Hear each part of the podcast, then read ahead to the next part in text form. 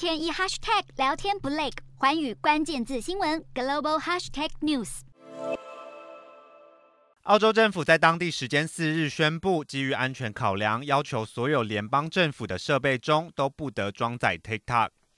随着澳洲也宣布禁用 TikTok，由美国、英国、加拿大、纽西兰以及澳洲所组成的情报共享组织“五眼联盟”全部都禁用 TikTok。在欧洲的法国、比利时以及欧盟委员会也都采用类似的措施。西方国家对于这家总部位在北京的字节跳动网络公司采取一致的动作，显示出各国都相当忧心用户数据泄露可能造成国家安全的风险越来越严重。TikTok 的澳洲与纽西兰分公司总经理亨特则是发表声明表示，没有证据表明 TikTok 以任何方式对澳洲人构成安全风险，不应该对 TikTok 和其他社交媒体平台采取差别待遇。